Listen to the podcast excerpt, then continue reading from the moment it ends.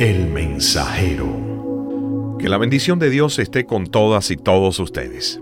Vamos a hablar hoy acerca de la oración. En lo personal, como introducción, yo creo firmemente, fuertemente en el poder de la oración.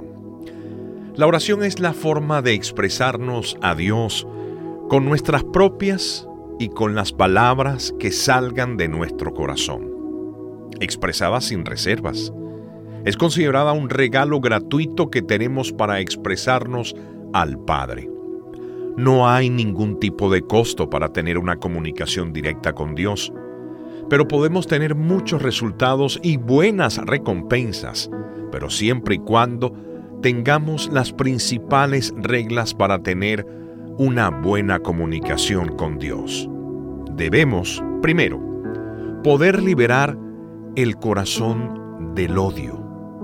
Segundo, lograr liberar la mente de las preocupaciones. Tercero, simplemente vivir. Cuarto, dar más.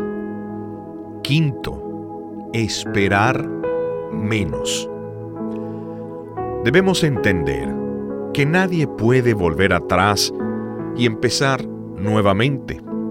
Todos podemos empezar de nuevo, pero no se puede borrar el pasado para hacer un final nuevo. Pero con Dios podemos cambiar el camino de nuestras decisiones. Que Dios los bendiga.